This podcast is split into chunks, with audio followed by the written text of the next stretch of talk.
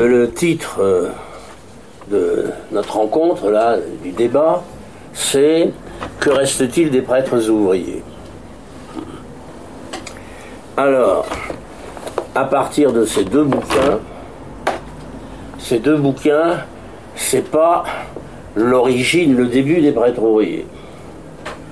Là-dessus, la littérature est énorme, en particulier dans la collection et tous les ouvrages que vous avez contribué à créer. Mais c'est après la reprise, donc après Vatican II, des prêtres ouvriers. D'où les prêtres ouvriers après Vatican II. Et René Desjardins, c'est encore un peu plus tard. On est euh, après 68, hein, mmh. le début des années. Euh, donc ça concerne pas la première période, la condamnation, tout ça, mais la reprise, et une reprise dans un contexte plus ouvert, voire euphorique, euh, pour, ce bouquin-là. Et il faut prendre en considération euh, que reste-t-il des prêtres ouvriers Pour les prêtres ouvriers encore vivants eux-mêmes, donc c'est pas son rapport avec ce bouquin-là, la deuxième partie. Hein. Pour la société, hein, alors là nous sommes tous convoqués, qu'est-ce qu'il en reste, tout ça? Et puis pour les historiens. Alors il y a plus particulièrement eux deux et sans doute d'autres.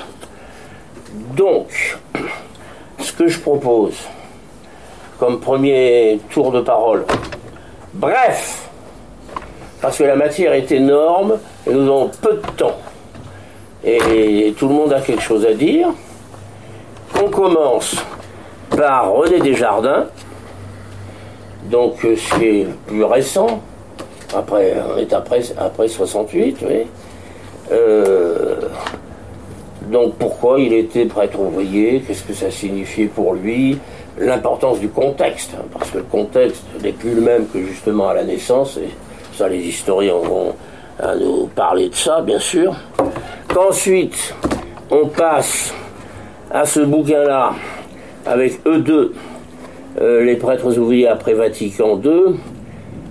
Et ce, bouquin, il présente quelque chose de bizarre. Et une première partie, c'est les scientifiques. Et la deuxième partie, c'est les prêtres ouvriers encore existants. Et il y a des problèmes. Il y a des problèmes.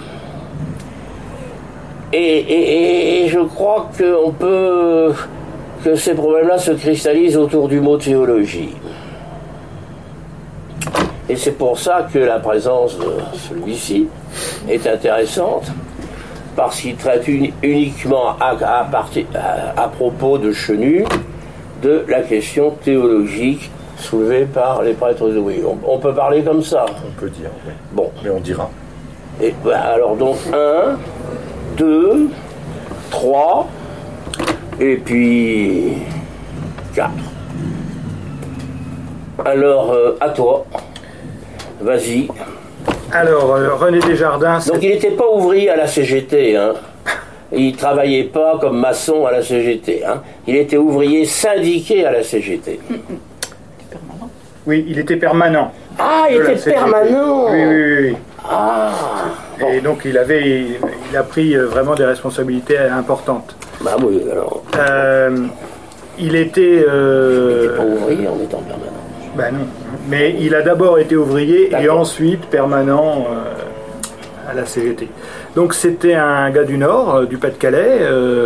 il est né dans le bassin minier d'une famille de mineurs en 1940. Et il est mort euh, il y a 20 ans exactement, en 1997. Euh, il était rédemptoriste, donc euh, une vocation religieuse très classique. Et il a donc voulu être prêtre ouvrier. Et ça a été possible pour, parce que donc il a été ordonné en 67. Donc depuis deux ans, c'était c'était à nouveau possible d'être prêtre ouvrier. Donc il est ordonné vraiment pour être prêtre ouvrier. Et euh, donc avec euh, l'accord de sa congrégation, il était rédemptoriste, et euh, l'accord de l'évêque d'Arras, monseigneur Huyghe, qui a été un des, un, des évêques qui ont le plus agi pour la reprise des prêtres ouvriers. voilà. Voilà, donc il a travaillé dans le bâtiment pendant quelques années, une dizaine d'années, dix ans. Et puis, en prenant des responsabilités à la CGT, il a ménagé pas son temps et donc euh, euh, il a été euh, remarqué et on lui a demandé de s'occuper des questions du logement à la Confédération. Donc à partir de 81, il est sur Paris et en même temps, mais il a toujours voulu garder un pied dans le bassin minier. Donc sur Paris la semaine pour gérer le logement à la CGT et euh, le week-end euh, à Burbure, une commune euh, du Pas-de-Calais dont il était originaire. Et alors, tu peux nous décrire un peu comment comment sa tête fonctionnait, comment ses sentiments fonctionnaient. Ben, il était prêtre et ouvrier, était Comment ça se passait avec lui Ça se passait bien Ça se passait pas bien euh? Alors au début, il disait qu'il voulait être ouvrier prêtre. Et puis, euh, donc il rêvait hein, que, donc, euh, comme tu disais, c'était vraiment l'euphorie. Donc il est soutenu par l'évêque, par sa congrégation, par ses, amis. donc bon, ils ont en même temps des projets un peu, un peu utopique euh, de, dire tous les prêtres au travail, euh, euh, on va, ils veulent révolutionner l'Église. bon. Et finalement, donc, alors ouvrier prêtre, il se rend compte très vite que c'est pas vraiment possible parce qu'un prêtre, il a quand même une formation qui le, même s'il est né dans une famille ouvrière, il s'est vite rendu compte que par sa formation, par sa manière d'être, il était quand même euh, un peu, toujours un peu différent, quoi, hein, même s'il essayait d'être le plus proche possible des, des gens. Euh, et, mais alors, il voulait toujours être proche des, petits, et même quand il est, euh, quand il est venu à Paris, bon, alors là, ça a été sûrement une, ça a été une question importante qu'il a, dû, a dû régler. Euh, est-ce que je ne vais pas m'éloigner des petits? Si je suis permanent euh, syndical, euh, permanent national, il pouvait avoir l'impression de, de, laisser de côté les petits qu'il avait connus d'abord à Liévin. Alors Liévin, donc là vraiment c'est les mines. Hein, il, a, il, était présent lors de la catastrophe minière de 1974 et avec donc la récession minière, c'est aussi la crise des industries traditionnelles, le chômage, donc c'est toute cette période très, très douloureuse. Et, en même temps, il s'engage politiquement. Il est élu en 77 conseiller municipal sur une liste. alors, il était communiste, mais c'est sur une liste d'Union de la gauche en 77. Et ensuite, en 89, dans le village de Burbure, là, il est élu sur une liste communiste. Euh, voilà. avec euh, le maire actuel, qui est toujours euh, d'ailleurs le maire avec lequel il a été élu, qui est toujours le, donc, le maire de Burbure. Donc pas de problème, il est ouvrier avec les organisations ouvrières, et il a quand même le sentiment d'une certaine extériorité du fait qu'il soit prêtre. Et quoi, c'est une extériorité par rapport à sa foi ou par rapport à l'institution ecclésiastique? C'est par rapport à quoi? C'est par rapport à sa culture, je dirais. C'est le, oui, c'est la culture. Même si, par exemple, il, aimait toujours parler euh, le patois, mais euh, il l'a redécouvert. Il dit qu'il a redécouvert le patois quand euh, il est devenu prêtre ouvrier, parce que pendant toute sa formation, toute une période de, de 10-15 ans où il n'a plus parlé le patois. mais il, était capable en même temps d'avoir euh, cette proximité donc avec le patois et, euh, en même temps d'être capable de parler avec des patrons euh, d'office HLM ou des, CIL, puisqu'il s'occupait beaucoup des, collecteurs, hein, collecteurs du 1% logement. C'était une de ses missions principales, siéger dans les, au titre des syndicats dans les collecteurs du 1% logement. Mais l'opposition, elle n'est pas entre le monde, le milieu ouvrier et, le parler patois, le, le ch'ti. Je parlais, je disais qu'il y avait une certaine extériorité entre sa vie ouvrière où il parlait ch'ti et euh, son statut de prêtre. Oui, forcément, mais... Pas de problème au début, mais quand même des problèmes euh, en cours de route. Il, s'en rend compte, mais ça pose pas vraiment problème, mais simplement... Ça, ça, remet en cause ses illusions du départ de vouloir être un ouvrier prêtre. Voilà, c'est ça. Mais donc il avait cette facilité d'entrer en contact avec des gens euh, très différents et, d'être, je crois, euh, toujours lui-même, euh, aussi bien avec les patrons qu'avec les syndicalistes de Montreuil ou les, ou les gens de son village. Donc en une phrase, en une phrase, le résumé du bouquin. Quelle est la leçon bah, Quelle, est, la, quelle est la leçon de cette vie Ah bah ouais, euh, c'est à toi. Euh. René Desjardins est né dans une famille ouvrière, je viens de le dire ça. Oui, c'est bien sûr. Oui. ben voilà, donc c'est quand même euh, une, histoire, un homme assez extraordinaire, un des prêtres ouvriers les plus connus dans le Nord, Pas-de-Calais, qui a été les plus connus dans le Nord Pas-de-Calais et, euh, et en même temps qui est euh, assez significatif de cette période des années 70, 80. Dans ta quatrième couverture, tu poses quand même un problème. Sa double appartenance au monde ecclésiastique et au monde ouvrier le place devant deux formes de déclin. Hum. Celui de la pratique religieuse, si tu identifies ça euh, au monde ecclésiastique, et celui du militantisme syndical. Oui, c'est-à-dire ça, c'est les années 80.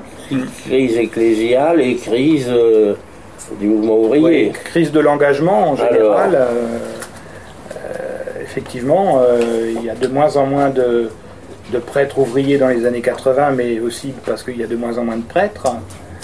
Et puis, il y a aussi la, et puis tout le bassin minier qui s'effondre. Voilà, donc c'est vraiment période euh, où il est euh, pourrait désespérer, mais. Euh, Alors, qu'est-ce qui te parle chez lui, en toi? Qu'est-ce qui parle en toi? Pourquoi tu as travaillé là-dessus? Ah Oui, on me pose parfois la, question. D'abord, les prêtres ouvriers ont déposé leurs archives à Roubaix, aux archives du monde du travail. Donc euh, j'habite tout près et quand j'ai décidé de reprendre mes études, euh, je me suis intéressé. Ah bah, les archives sont sur place, je ne me casse pas la tête à chercher un sujet, c'est tout. ben voilà, non, non, pas. cultiver des petits pois, ça serait aussi bien intéressé à lui, c'est ça que tu veux dire? Non, non, non, non, bien sûr. Euh, donc je suis allé voir aux archives. les prêtres ouvriers, c'est quelque chose qui m'intéressait quand même parce que justement, c'était.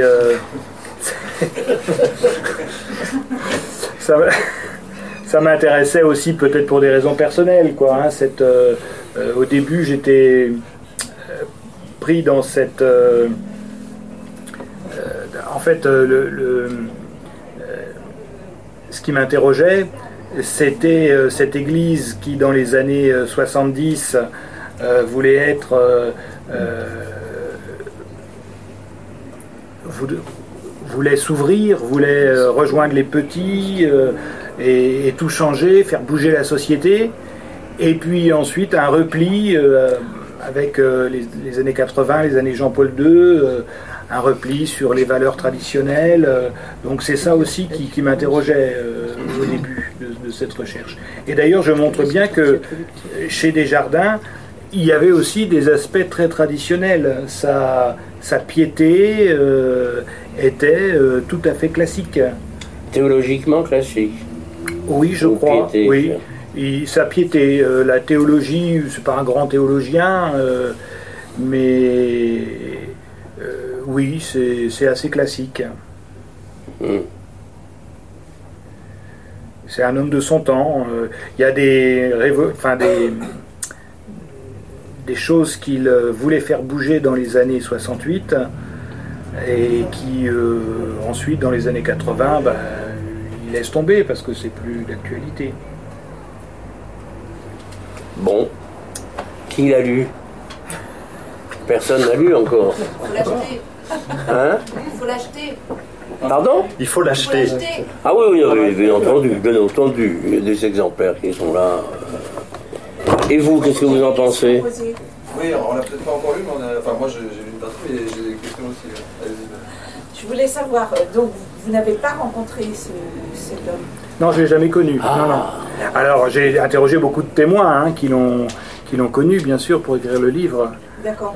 Et est-ce que, euh, comment est-ce que vous, euh, vous avez ressenti dans, dans ce que les témoins disaient, euh, que la dichotomie qu'il y avait entre sa, sa, sa, sa vie d'ouvrier ou sa, sa vie après de, de responsable politique et syndicaliste, et puis sa vie ordinaire, c'est-à-dire par exemple où est-ce qu'il vivait?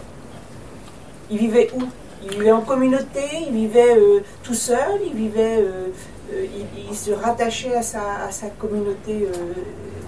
Alors, il a plusieurs attaches. Quand il était à Liévin, il vivait en communauté, euh, mais avec... euh, En communauté de quoi De, de prêtres de prêtres, pas de rédemptoristes. Il n'a jamais vécu en communauté avec les rédemptoristes, euh, sauf pendant son noviciat et sa formation. Mais, et ensuite, euh, donc à Liévin avec euh, un ou deux prêtres.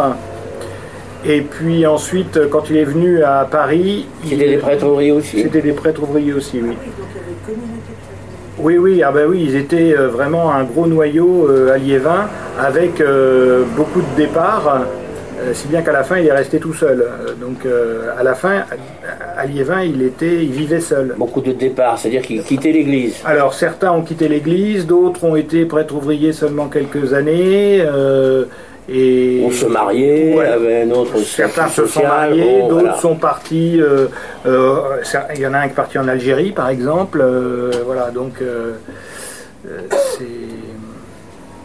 Et ensuite, à- à- donc, quand il est devenu permanent, il repartait tous les week-ends dans sa maison familiale à Burbure. Donc, c'est la maison qu'il a héritée de son père, qu'il avait retapée et il habitait, il habitait là-bas. Et il avait un studio euh, à Montreuil ou en banlieue pour la semaine. Normal. Logé par la CGT. Bon. Est-ce qu'il y a d'autres questions? Moi, je voudrais bien savoir, qu'est-ce que tu penses qui va rester de lui? Ah, bah alors, ce qui reste de lui, Il n'est pas là pour le dire, mais... Oui je dis, c'est une très bonne question. Oui, oui. Ah donc il faut... Voilà. Voilà. Qu'est-ce que tu penses qui va rester de lui? Ce qui reste de lui, c'est Sa signification historique pour la suite. c'est surtout dans son, dans son village. Alors, Burbure, il y a 3000 habitants. Euh, et, et dans la région, c'est près de Béthune, hein, si, pour ceux qui connaissent euh, le Nord. Euh, il y a, donc, il a été adjoint au maire. Au chef. Ça, il y a une salle qui porte son nom dans le village et la mairie a organisé une rencontre pour présenter le bouquin euh, dans laquelle il y avait 70 personnes, euh, tous très intéressés, des gens euh, d'âge variés, alors beaucoup de gens qui l'ont connu bien sûr, hein, mais, beaucoup de gens, oui, qui sont intéressés par lui. Alors, dans le syndicalisme et dans le domaine du logement, qu'est-ce qui reste de lui?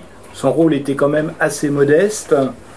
Euh, mais en même temps, il y a des problématiques euh, dont on parle toujours. Quand on parle, par exemple, de, euh, de l'APL, Hum. ben, il était en plein dedans. Quoi. C'est des sujets sur lesquels il avait, il avait son opinion et, et enfin, qui était celle de la CGT en fait. hein. Euh, donc euh, la position de la CGT, euh, c'est celle qu'il a toujours défendue.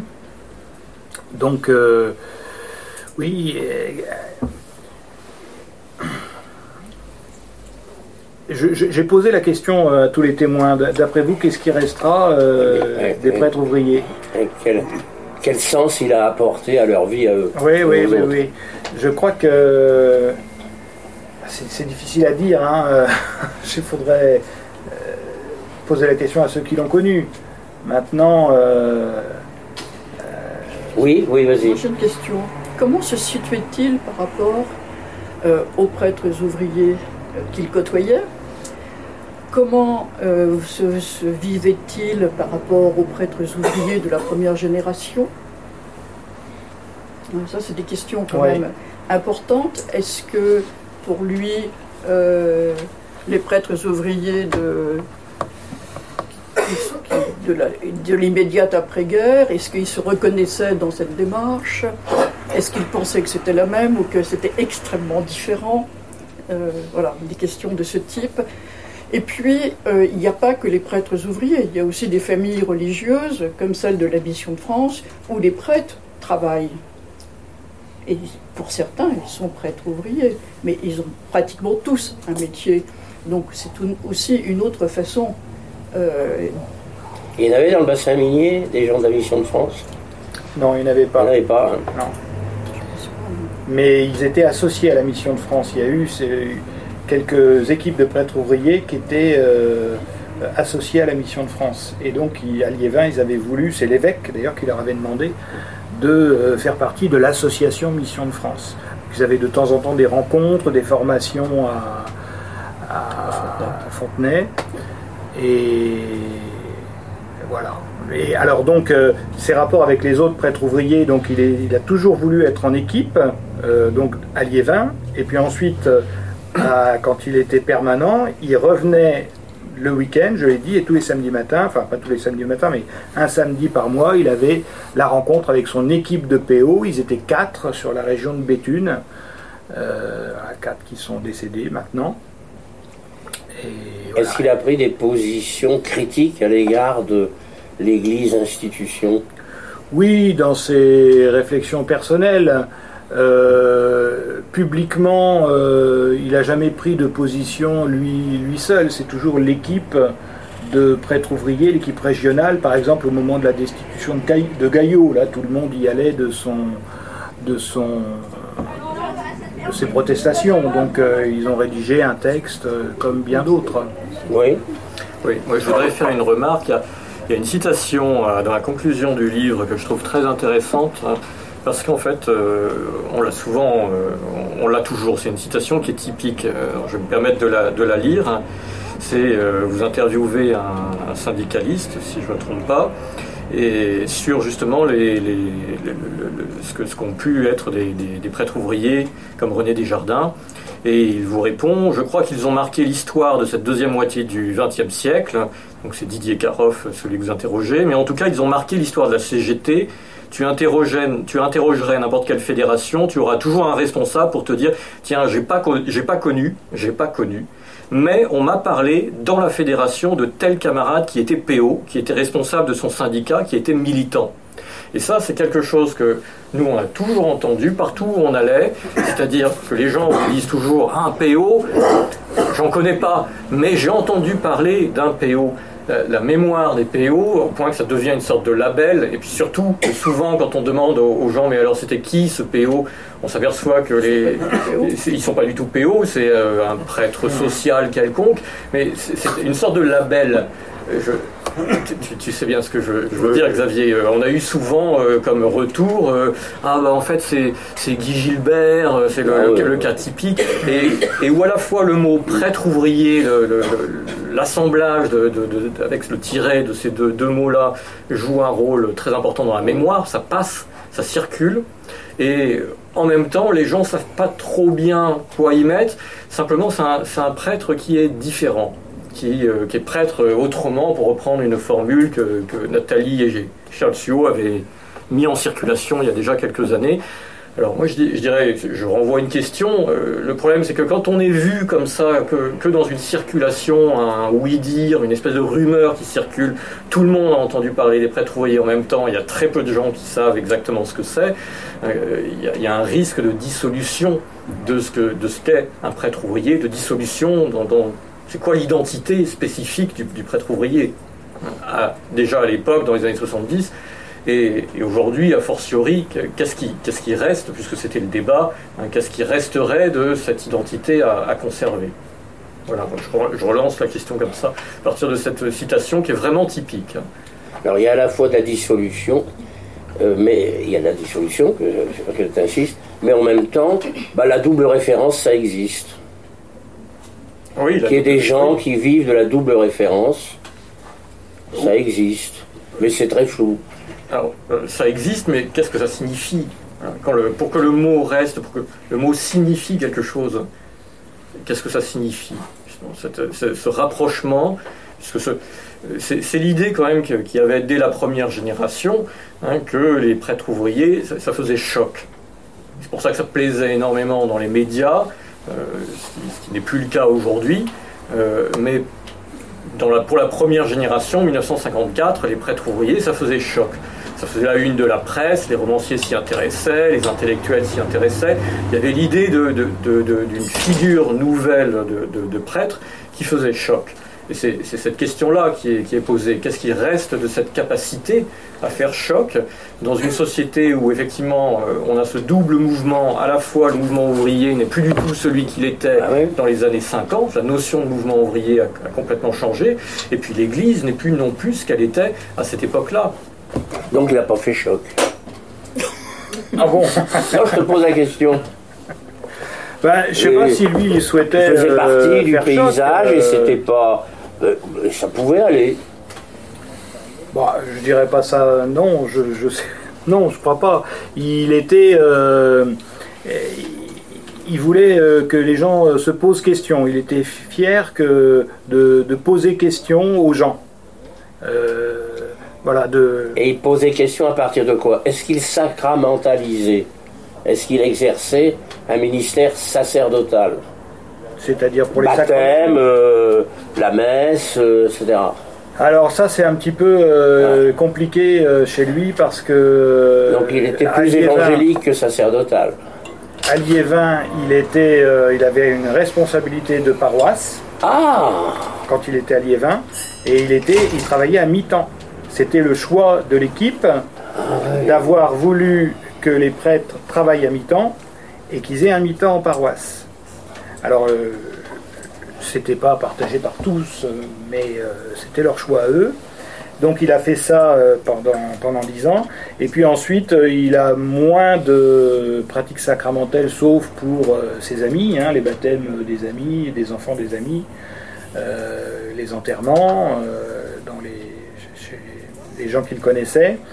Et puis, euh, dans les années euh, en 89, je raconte ça, il a un, conflit avec le curé du village qui était plus traditionnel que lui, qui euh, qu'il connaissait très bien puisqu'il il était déjà là quand le prêtre était déjà là quand René Desjardins était enfant.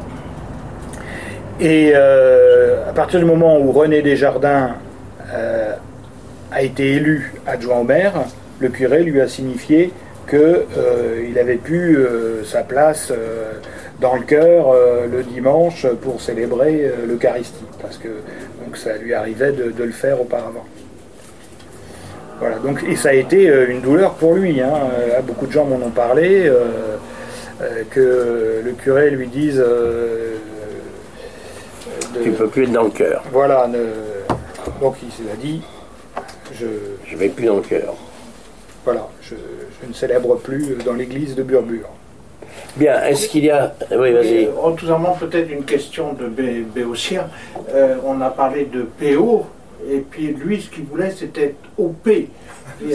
Euh, bon, oui. on ne fait que d'inverser, mais au sens dominicain. Et vous savez qu'il y a une certaine tension qui s'est installée justement entre le O et le P, ou le P et le O. Alors, est-ce que cette tension était surtout liée à l'ouvrier prêtre Est-ce qu'elle aurait été le même à l'ouvrier chrétien? Je ne sais pas si je m'exprime bien, mais. quelle était la tension qu'il avait? C'est parce qu'il était prêtre ou à cause de Là, il ne pouvait plus être dans le cœur, c'est-à-dire, euh, oui, c'était le prêtre, là. Oui, mais ça, c'est en paroisse. Si je peux me permettre de continuer la même question, mais en prenant la méthode de Tanguy, c'est-à-dire en lisant une petite citation, euh, qui est là pour le coup euh, une note personnelle de lui-même, aussi en conclusion, et qui dit On a parfois l'impression d'être schizophrène, une partie de notre vie branchée sur nos analyses marxistes de classe et de syndicats, et l'autre partie sur l'aide chrétien à la transcendance. Je ne voudrais pas souffrir de ce dualisme. Point. GC. Point. Hmm. Eh, c'est le GC qui m'intéresse aussi beaucoup. Oui. Euh, c'est vrai que il a écrit ça, parfois il se pose ce genre de questions, mais euh, dans, la vie quotidienne, euh, je crois qu'il était capable de dépasser cela. Euh, il ne se posait pas toujours des questions de, ce genre. Euh, quand il était euh, au syndicat, bah, il était syndicaliste. Quand il était sur un chantier dans les années 70, bah, voilà, il était coffreur-boiseur sur son chantier. Et puis, quand il était au conseil municipal, il était adjoint au maire. Et, quand il était avec ses amis, eh ben, c'était un, bon copain. Et quand il avait aussi sa vie de prière et, et là il, était prêtre quand il, se, quand il allait en retraite par exemple. voilà. il essayait de ne pas être schizophrène et je crois qu'il y arrivait. Il c'est-à-dire qu'il ne posait pas les problèmes en intellectuel, théologien. Non, non. Pour lui, quoi, c'était de l'idéologie. C'était des oppositions plus idéologiques. Oui, oui, euh, euh, oui, peut-être. Bon, allez, oui, oui. Et puis euh, il faut qu'on avance, oui. Simplement une, remarque. tu as fait la distinction entre le sacerdotal et l'évangélique. Peut-être que l'enjeu des prêtres ouvriers, c'est d'avoir justement déplacé le sacerdotal, pas avoir considéré que le sacerdotal était uniquement dans, dans la ritualité, dans la sacramentalité, mais précisément dans un enjeu de la pratique. Alors là, on s'approche du perche du le sacerdoce. Euh, le sacerdoce du prêtre ouvrier, hein, c'est pas le même. Bon, on y reviendra donc, c'est intéressant. Bon, alors, ça va? Très bien. Euh, alors maintenant, on passe au deuxième bouquin, Les prêtres ouvriers après Vatican II. Euh, donc, euh, Vatican II, c'était un peu, ça s'est en 65, c'était un peu avant, et 68, et après une période, après les condamnations, ça a balbutié pendant longtemps, et finalement, voilà, ils peuvent retourner au travail. Alors, aux historiens sociologues, la parole est très, très je ne sais pas si vous les connaissez, ces deux-là. Mais la production est considérable. Et elle est sérieuse. Euh, donc, euh, l'histoire des, prêtres ouvriers, ils savent ça, euh, pas seulement par cœur, mais par intelligence. Merci, Paul. Non, nous avons. C'était compliqué pour nous car nous n'avions jamais travaillé sur la génération post concile. Le concile, c'est quand même quelque chose. Euh, c'est quand même. On ne peut pas faire comme s'il n'y a pas eu de concile. Hein. Donc, euh, avec tout, le train de, euh, de, décisions qui ont été prises, etc. Donc, à l'issue du c'est-à-dire en décembre 65, il a été décidé que à peu près 50 individus, très exactement 52, à vrai dire 51 plus 1, euh, pourraient euh, à nouveau travailler en usine ou sur les chantiers. Mais pas du tout comme, euh, comme ceux de la première génération, c'est-à-dire avant 54, avec des conditions, et la condition était l'encadrement, et qui était celui de la mission ouvrière. Et donc, ce sont des prêtres qui devaient avoir déjà travaillé, des prêtres qui aller vivre en équipe et dans des équipes hétérogènes, des prêtres qui n'avaient pas qui avaient la possibilité de se syndiquer mais pas de prendre de responsabilité. Donc euh, un encadrement fort qui fait que on a quand même euh, un profil de prêtre un profil de prêtre ouvrier assez différent de celui d'avant. Pour aller vite, on va dire qu'il y a une génération entre la guerre et, la condamnation de 54. Il y a ensuite un, blanc qui est extrêmement important, c'est-à-dire euh, de la condamnation euh, au concile, où il y a des prêtres, notamment de la première génération, qui travaillent, qui sont retournés à l'usine. Il y a aussi beaucoup de prêtres, alors comme René Desjardins, c'est-à-dire qui travaillent à mi-temps, parfois des mi-temps qui sont des vrais plein temps, mais bon, c'est quelque chose. Il y a aussi des tas de prêtres ruraux dont on ne parle jamais. Et, donc, c'est une période comme ça, moi je dis un blanc, un blanc qui n'est pas très bien étudié, mais qui fait que euh, un certain nombre d'entre eux, euh, dont André de Pierre d'ailleurs, poussent, dont l'équipe de Courbevoie, Hein, qui est très importante, vont pousser à ce que euh, le sacerdoce des prêtres ouvriers soit à nouveau possible. Donc, on s'est dit comme c'était intéressant d'aller voir un peu, et c'était d'une première approche, ce qui différenciait les prêtres de cette génération-là avec euh, celle d'avant. Et alors et avec celle Conclusion.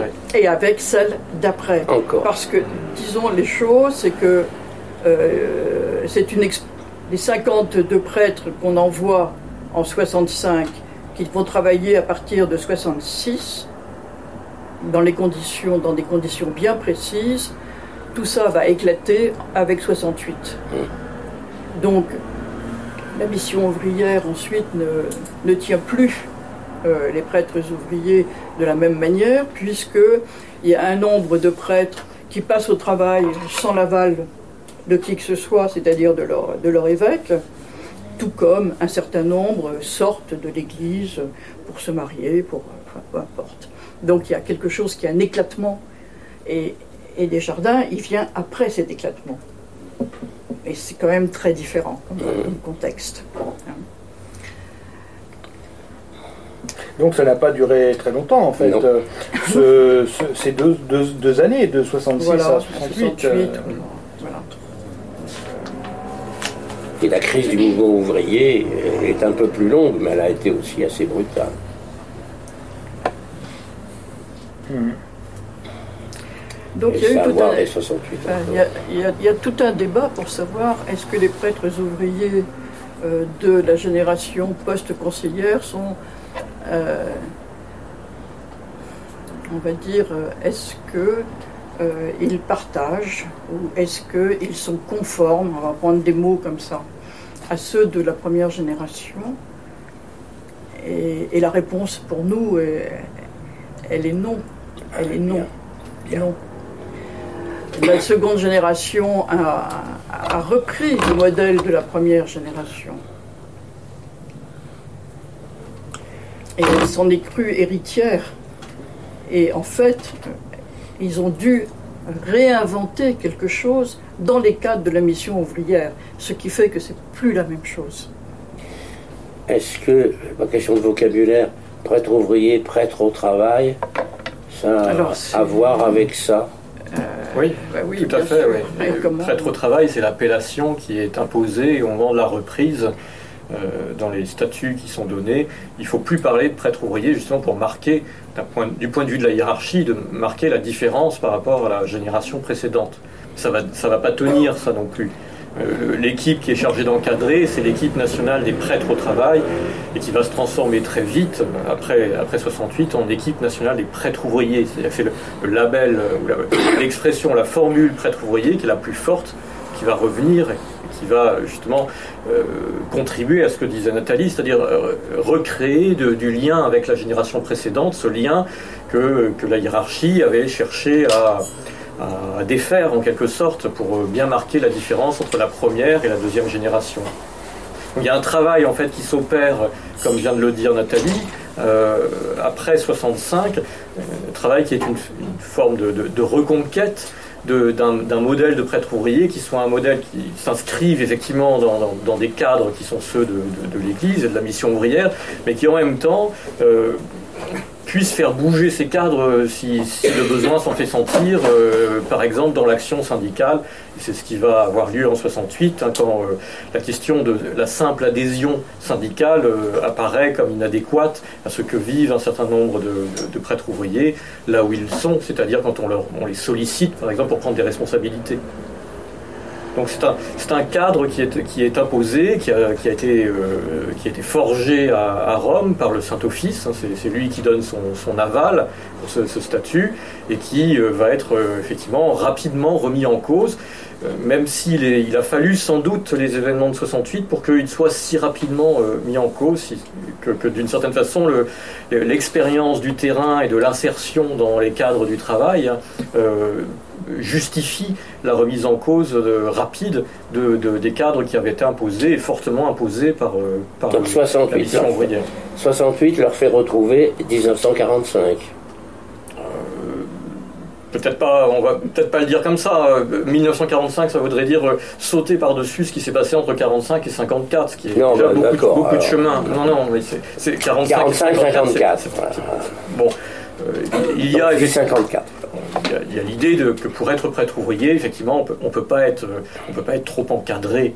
Il faut que, que le, les, mesures qui ont été euh, décidées, qui ont permis l'autorisation, euh, c'est-à-dire qu'il y a toute une négociation avec Rome en 64-65, avant que le statut soit livré, il y a toute une négociation entre le secrétariat national de la mission ouvrière, certains évêques et euh, le, Saint-Office, Monseigneur Ottaviani par exemple, pour obtenir un statut qui soit recevable par Rome, et quitte après à ce que ce statut soit aménageable.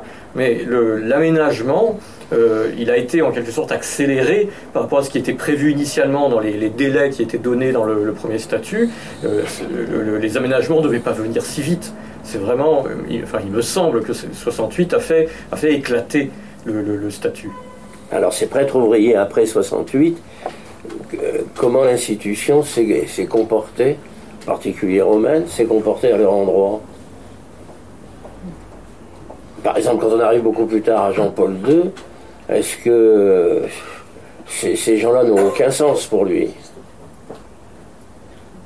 Euh, Je pense que le, problème, il se pose bien en amont. C'est le, une fois que le, il y, a, des personnes ici qui pourraient, qui pourraient témoigner. Je pense que ça, serait, ça serait euh, bien de, les entendre parce qu'ils pourraient donner des situations très concrètes.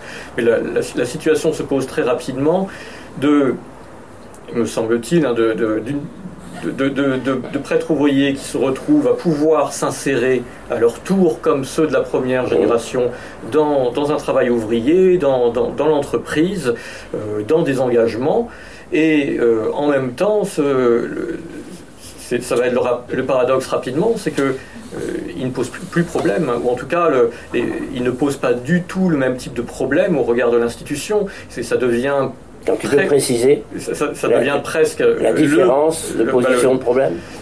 Euh, lors de la première génération, on sait bien sur quoi ça aboutit, c'est-à-dire une, série de mesures de, répression, de contraintes, et puis euh, finalement d'une condamnation, condamnation pratique dans un premier temps en 54, et puis condamnation doctrinale en 59 euh, par le, décret du, de, monseigneur Pissardo. Là, il n'y a pas de condamnation après après 65, 67, 68. Oui, et puis mais il n'engage pas l'Église. Va se poser bientôt la question, alors pas tout de suite, ça, il va falloir attendre euh, les années 80, mais la, question, il y, avait eu un numéro de Goliath au tournant des années 80-90 qui était intitulé euh, Prêtre ouvrier, prêtre oublié. Et va s'imposer cette question à partir de, des années, de la fin des années 80, début des années 90, cette question de ces prêtres qui, après avoir fait choc en, en 54, comme je disais tout à l'heure, on ne parlait que d'eux dans la presse, ils faisaient la une de la presse, de la radio, etc.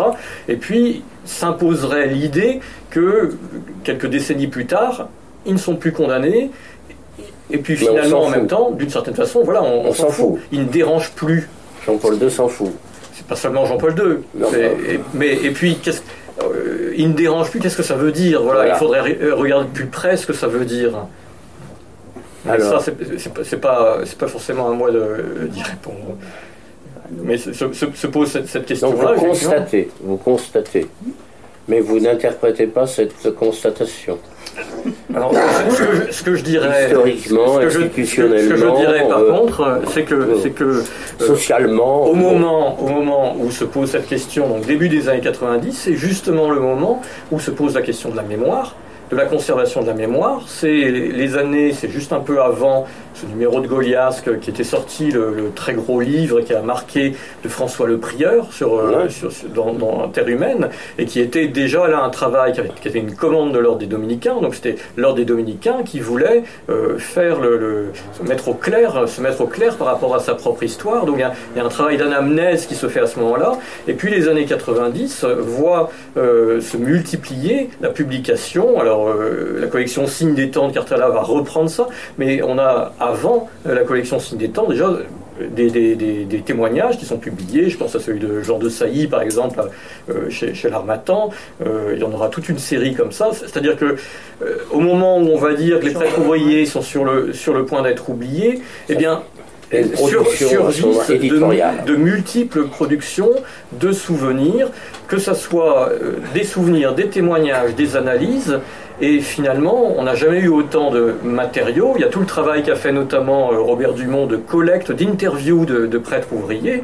Tout ce qui a été au même moment et qui vous a permis de faire ce travail euh, sur Desjardins, le dépôt de toutes ces archives euh, aux archives du monde du travail à Roubaix. C'est-à-dire qu'il y avait une véritable intention de conserver cette mémoire au moment où on avait le sentiment justement que quelque chose était menacé. Donc voilà, moi c'est le constat que je fais. Oui, mais c'est un milieu restreint qui est qui sent cette menace. La, société, euh, l'impact euh, sur la société de ces, de ces publications multiples. Quel effet ça, Quelle signification au regard de la société, de son évolution? Je pense que ce serait bien si Robert Dumont euh, expliquait ce qu'il a voulu faire justement avec cette, collection, parce que c'est lui qui a la réponse. L'effet social de, de ta collection, Robert? Euh, René, ben, Robert et il y a là, les autres. C'est très compliqué. J'écoute depuis une heure, euh, très intéressé. Je voudrais essayer de dire plusieurs choses. Je ne sais pas si ça va clarifier. La première, j'ai beaucoup aimé l'invention du titre par euh, Charles Suot, prêtre et ouvrier. Retirer le trait d'union. Ça veut dire que ces personnes-là sont habitées par... Tu parles de, la première génération, là Non, parce que le, prêtre et ouvrier, c'est surtout... Tout le temps, tout le temps. Prêtre et ouvrier, ça veut dire qu'il euh, n'y a pas une égalité? Il y a des gens qui sont prêtres et qui sont ouvriers. Ok. Ça pose des questions. Des questions que l'Église n'a pas pris en compte, à mon avis. Deuxième remarque que je voudrais faire qui m'a beaucoup éclairé, qui m'a perturbé, éclairé, les jeunes prêtres d'aujourd'hui me disent Oui, mais vous, les prêtres ouvriers, vous étiez des cléricaux. J'ai pris ça en pleine figure. La première fois, j'ai souri, la deuxième fois, ça m'a fait mal, la troisième fois, ça m'a fait réfléchir. Et en retravaillant sur les, documents, les archives que j'ai chez moi, je me suis aperçu que c'est exactement, apparemment du moins, ce que les aumôniers, au moins certains diocésains d'action catholique, reprochaient aux prêtres ouvriers la première génération. Vous êtes des cléricaux, vous prenez la place des baptisés. Alors, moi je me dis, comment se fait-il que cette poignée, ils étaient 87 selon la liste que j'ai trouvée chez Feltin, une centaine si on ajoute les 10 qui étaient belges, qui venaient aussi de rencontrer, Comment se fait-il qu'à la condamnation, cette poignée dispersée sur la France a provoqué un tel ramdam? C'est quand même très étrange que quelques dizaines d'hommes provoquent sur le plan euh, journalistique, sur le plan politique, une telle, histoire, un tel ramdam. Et je me suis dit, en y réfléchissant, je ne sais pas si j'ai raison, hein, j'ai mis une hypothèse, je me suis dit que dans les années 50, aujourd'hui, je pense qu'avec la sécurisation, euh, ça bouge beaucoup. Dans, les années 50, l'Église était perçue par les gens égale évêque et prêtre. Donc, pour que quelque chose se dise au nom de l'Église, il fallait que ce soit des prêtres. C'est-à-dire que c'est le, regard clérical des gens sur, notre cléricature qui, a donné crédit, si vous voulez. Alors ça pose une question énorme, c'est qu'aujourd'hui, où il n'y a plus qu'une poignée de prêtres ouvriers, quel impact ça va avoir sur la perception de l'Église dans la société sécularisée d'aujourd'hui? Moi je pense que nous sommes à un tournant de l'histoire de l'Église parce que nous sommes à un tournant de l'histoire de la société, l'histoire culturelle de la société. Et que ce qui s'est passé dans les années 53, 54, enfin 45, 54, ne peut plus se passer. Bernard Audras, qui a une phrase qu'il a donnée au nom des prêtres ouvriers du 92 et, autres, en quelle année, je ne sais plus combien, en 72, euh, où on se posait la question, il se posait la question, j'étais pas dans cette équipe, il se posait la question, va-t-il y avoir une nouvelle condamnation? Et ce qu'il a dit, la meilleure façon maintenant de nous marginaliser, c'est de nous bénir. Il n'y a plus de risque de condamnation. Il y a une autre méthode beaucoup plus pernicieuse qui consiste à passer les gens à la trappe. Et les gens passent à la trappe parce qu'il n'y a plus de candidature presbytérale. Et que les évêques vont plus lâcher des, des bus pour aller ailleurs que là où ils veulent les mettre. Et, les gus en question ont-ils le goût d'aller ailleurs que là où on a envie de les mettre? Donc, si vous voulez, on, est, dans, une situation où l'Église va inévitablement être décléricalisée. Alors, est-ce qu'elle est, l'Église si elle est décléricalisée? Pour moi, le drame, c'est que ce qui va rester de visibilité, je suis là, je sors du sujet, ce qui va rester de la visibilité de l'Église, c'est précisément le plus clérical. Le Le plus clérical. Les identitaires. Bah oui.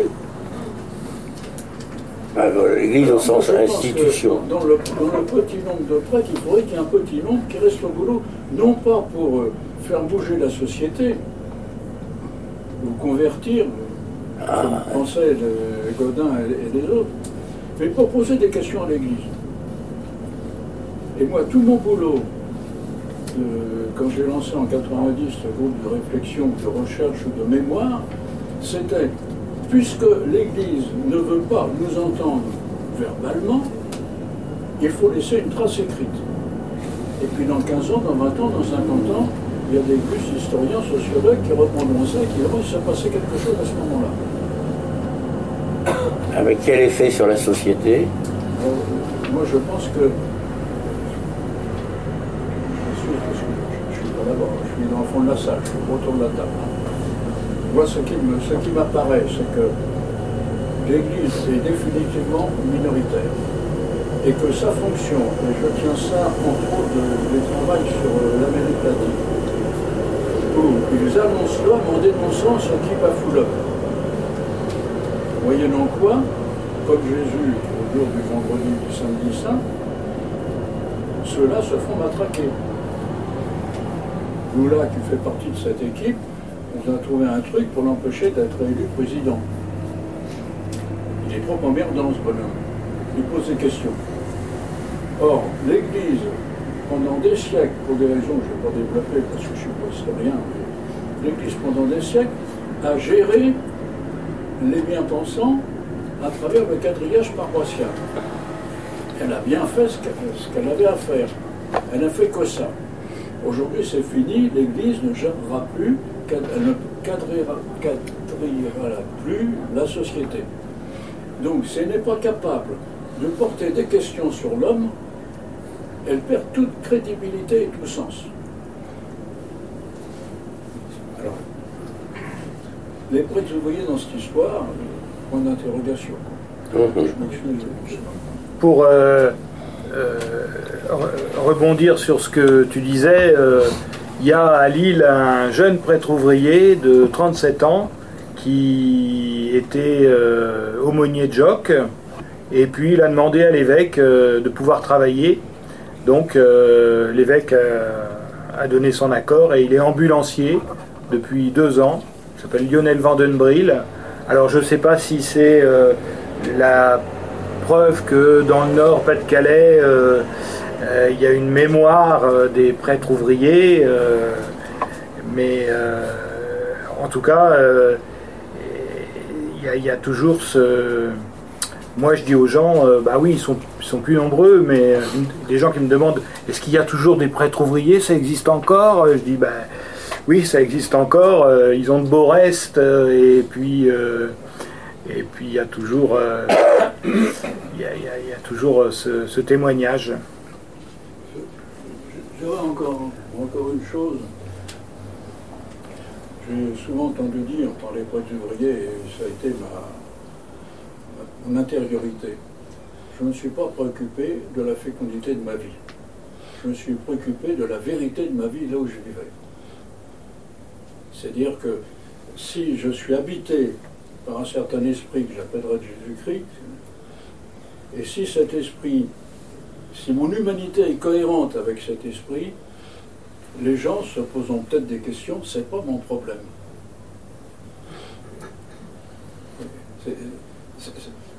C'est là, si vous voulez, que les prêtres ouvriers sont incompréhensibles pour la caricature, puisqu'on est ordonné à faire du sacrement. Moi, je suis ordonné à participer à la vie des gens. Et ce faisant, quand j'ai écho sur ce qui s'est passé il y a 15 ans, 20 ans, 30 ans, je l'ai connu comme étudiant, lui, dans les années 60. Pourquoi est-il là? Pas baratiné tu dois faire ça, pas ça. Je participais à un groupe d'étudiants euh, auquel j'avais pas grand-chose à dire tellement je me sentais pauvre. Il s'est passé quelque chose puisqu'il est là. J'ai retrouvé son mail récemment, j'ai envoyé un mail, il est venu.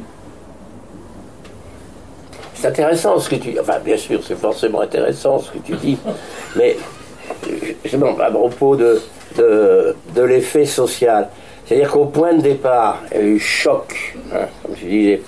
Il y a eu choc, c'est-à-dire que, euh, bon, bah, il se passait quelque chose, socialement ça vibrait. Euh. Or, tu viens de dire, mon problème, c'est pas l'efficacité de mon action, etc., c'est celui de la vérité de mon existence. Donc on n'est plus dans une sorte de mission euh, proclamatrice, euh, euh, enseignante, mais on est davantage du côté de, témoignage d'une vérité.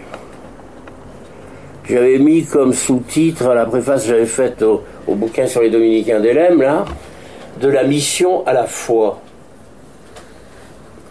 C'est-à-dire ce qui reste, c'est je sais pas, on fait des choses, on, soulève des foules, mais c'est la vérité de certaines existences. C'est ça? Ah oui, mais un sacré. Bah oui, ça pose un problème institutionnel, ça. Oui. Je, oui, je voudrais revenir un peu. je, voulais simplement l'impression que j'avais, parce que la réponse qui a été donnée là, c'est une lecture que je fais modestement c'est que j'avais envie de poser la question, mais que faisaient ces prêtres? Qu'est-ce qu'ils transmettaient? Parce que quand vous avez fait l'exposé sur le prêtre ouvrier, on a l'impression que c'était un syndicaliste de gauche euh, bien, bien armé. Et moi, ce qui m'intéressait de savoir, c'est qu'est-ce qu'il transmettait au-delà de cette réalité sociale, euh, professionnelle, la, dimension spirituelle. Et euh, donc, j'avais envie de vous poser la question. Quel est l'écart qu'il y avait entre un mineur un ouvrier dans le cadre des, filatures, des textiles que j'ai vu, et euh, ce qu'il apportait, euh, l'écart en tant que porteur de la foi et homme de spiritualité. Et finalement, ce que vient de dire euh, Robert Dumont, je crois que c'est peut-être d'être, d'exister parce qu'on est, je crois. La qualité d'être, c'est comme ça qu'on arrive à convertir les gens. C'est par les, regards qu'on a, l'attention qu'on a, l'écoute, la compréhension, l'échange, le respect, et ainsi de suite, donc toutes les valeurs. Euh. et c'est peut-être là euh, que je, crois que c'est une dimension qui est très importante dans un monde où l'hypercommunication est envahissante et les nouvelles technologies et autres. C'est un moment d'avoir un rapport d'être, je suis là, je vous écoute, oui, je vous regarde, je regarde le monde, je ne suis pas avec mon smartphone à l'oreille. Et, c'est peut-être là la mission réelle. Alors, est-ce qu'elle est propre aux, prêtres ouvriers ou est-ce qu'elle est propre Oui, on reviendra sur ces questions-là, j'imagine, avec ton bouquin à toi. Sans doute. Hein? Sans doute. Oui, bah alors démarre tout de suite. Je démarre Oui. Bon. Démarre tout de suite, puisque c'est le sujet, c'est le thème. D'accord. Donc, euh, je dis pas c'est le sujet parce que c'est l'objet. Je redis mon nom, puis je vais me présenter un peu parce oh oui, que pardon, je c'est. Euh, Donc, je n'ai pas présenté Xavier. Tanji Cavalli, Nathalie Viette-de-Caux. On est à Xavier maintenant. Alors, je m'appelle Xavier de Billy et je suis prêtre de la Mission de France. Euh, je travaille comme prof d'histoire géo en, en, collège, en Seine-Saint-Denis. Euh, à la Mission de France, sur la centaine de prêtres qu'on est, actuellement, on est une vingtaine à avoir moins de 65 ans donc à, pas mal. à bosser aussi. Donc on n'a pas le label, euh, je ne sais pas si on peut dire label, mais euh, prêtre ouvrier, parce qu'on n'est pas forcément dans le monde. Voilà, moi je travaille en collège, en Seine-Saint-Denis, en, éducation prioritaire. C'est c'est un milieu particulier, mais c'est pas le, je suis pas à l'usine quoi ou dans les mines. Et puis on est dans, un tas de, de secteurs d'activité, la téléphonie mobile les start-up, euh, facteurs, ouvriers agricoles, euh, enseignants-chercheurs à la fac, médecins, enfin toute une sorte de toute une palette de, de boulot. Donc euh, voilà, c'est à partir de là que je parle.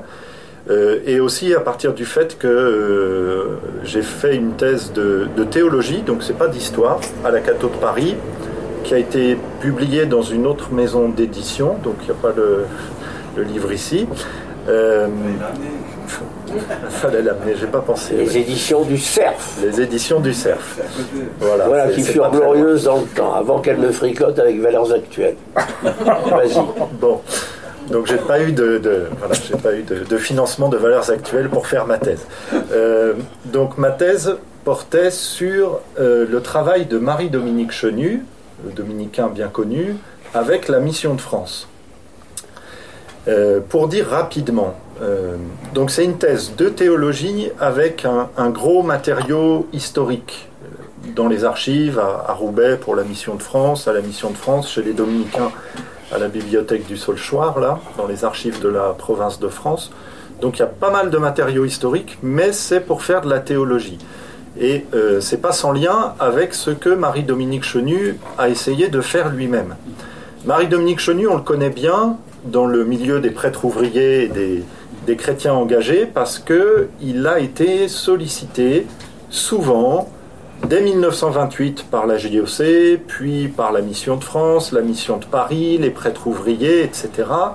Euh, il a été sollicité pour apporter son éclairage, aider à réfléchir, prendre du recul par rapport à des situations de vie pour des prêtres qui étaient complètement inédites, pour des prêtres ou pour des chrétiens engagés.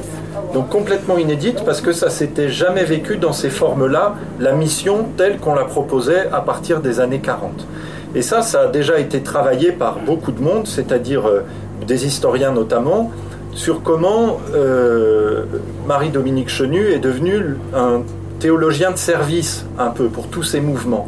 C'est-à-dire comment il apportait son éclairage pour aider les gens qui étaient sur le terrain à élucider le sens de la mission qu'ils vivaient, à élucider le sens de l'expérience qui les avait saisis. Ça, c'est intéressant, mais ce qui m'a intéressé dans mon travail de thèse, c'est que c'était pas une relation à sens unique. C'est-à-dire le théologien qui a fait sa théologie dans la, dans l'université, dans les bibliothèques et qui condescend à apporter sa science aux gens qui sont sur le terrain. Marie-Dominique Chenu s'est toujours positionnée dans une réciprocité avec ceux à qui il s'adressait. Et donc, il a écouté les gens qui étaient sur le terrain pour façonner des axes nouveaux dans sa propre théologie. Donc, ce n'était pas simplement euh, du théologien vers les gens de terrain, mais c'était dans l'autre sens comment le terrain nourrissait la recherche d'un théologien professionnel, parce qu'il s'est jamais dit euh, ouvrier, il était très conscient du fait que, ben voilà, il était, il était dominicain, historien, théologien, de profession, c'était sa, sa, besogne, comme il disait, donc il, il, a, il a jamais voulu être autre chose que lui-même. Mais ça l'intéressait de nourrir sa réflexion de ce que les gens vivaient euh, dans les usines, dans les quartiers, euh, etc. Donc c'est cette réciprocité qui a produit une, une, fécondation et pour la compréhension de la mission par les hommes de terrain et pour la, la, la théologie du côté du, du théologien. Et c'est cette circularité entre la, la pensée et l'engagement de terrain qui produisait quelque chose de, de fécond. C'est clair ce que j'ai dit? C'est tout à fait clair. Mais alors ça aboutit à quoi? Alors ça aboutit... En ce qui concerne notamment la question posée par Robert Dumont. Laquelle bah, L'évolution qu'il a décrite. Alors l'évolution qu'il a décrite. Tu as entendu que moi je suis un peu anachronique parce que. parti pour proclamer et puis finalement c'est ma vie qui témoigne de, ah, mais on... de, la vérité. Oui. Euh, hmm. Alors, je rebondis sur ce que disait Joël aussi, qui est, qui est sur, la même de l'institution et de la foi. Hein. Euh, je ne sais pas si c'est le problème de l'institution ou de la foi. et de la foi. Et de la foi. Les deux ensemble. Mais, euh, bon, enfin, vas-y, excuse-moi. Oui, oui, non, mais je t'en prie. je rebondis sur ce que disait Joël tout à l'heure, là, qui est intervenu pour dire comment les, les prêtres ouvriers ont fait bouger la compréhension du sacerdoce. Et ils ont euh, déplacé la, la, compréhension traditionnelle qu'on avait du sacerdoce vers une autre manière de le comprendre à partir d'une autre manière de le vivre. Parce que c'est ça qui est intéressant. C'est pas des théologiens, c'est-à-dire il n'y a pas eu des, des, stratégies missionnaires élaborées en amont dans des, des bibliothèques et des bureaux, c'est une théologie inductive qui est née de, de, de, ce que ces prêtres expérimentaient sur le terrain.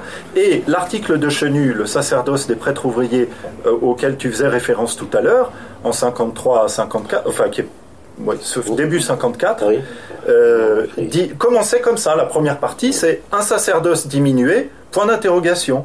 Et il répondait, bah oui, c'est un sacerdoce diminué, si, si effectivement le sacerdoce, c'est les tâches habituelles euh, telles qu'on les attribue aux prêtres euh, dans la paroisse, etc. Mais ce qui est intéressant, c'est que les prêtres ouvriers, en fait, ils proposent une manière de vivre le sacerdoce qui est différente et qui met en premier, ça va un peu te contredire, la proclamation de la parole. C'est-à-dire, c'est la parole de Dieu qui est première. Ah oui, mais la parole de Dieu. Bah oui, la parole de Dieu. Pas la parole de l'institution. Bah oui, mais pas la parole de l'institution. Ah bah mais qui est quand même, tu, tu, tu me permettras de te faire remarquer, excuse-moi.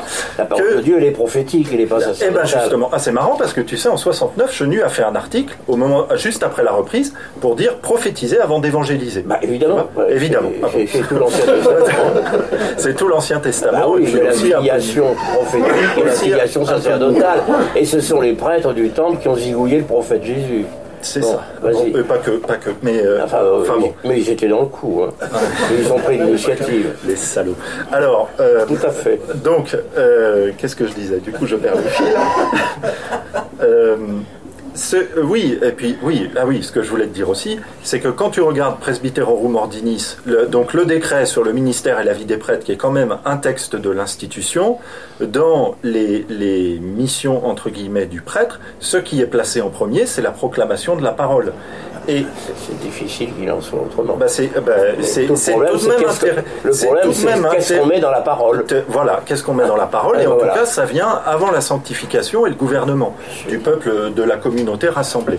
Donc ça, c'est intéressant de voir que le Concile, il a quand même assumé des choses de cette évolution qui n'est pas l'évolution seulement faite par, euh, produite par les prêtres ouvriers et leur travail avec les théologiens, mais qui est tout un mouvement de réflexion à l'intérieur de l'Église, euh, voilà, auquel les prêtres ouvriers ont contribué et pas petitement.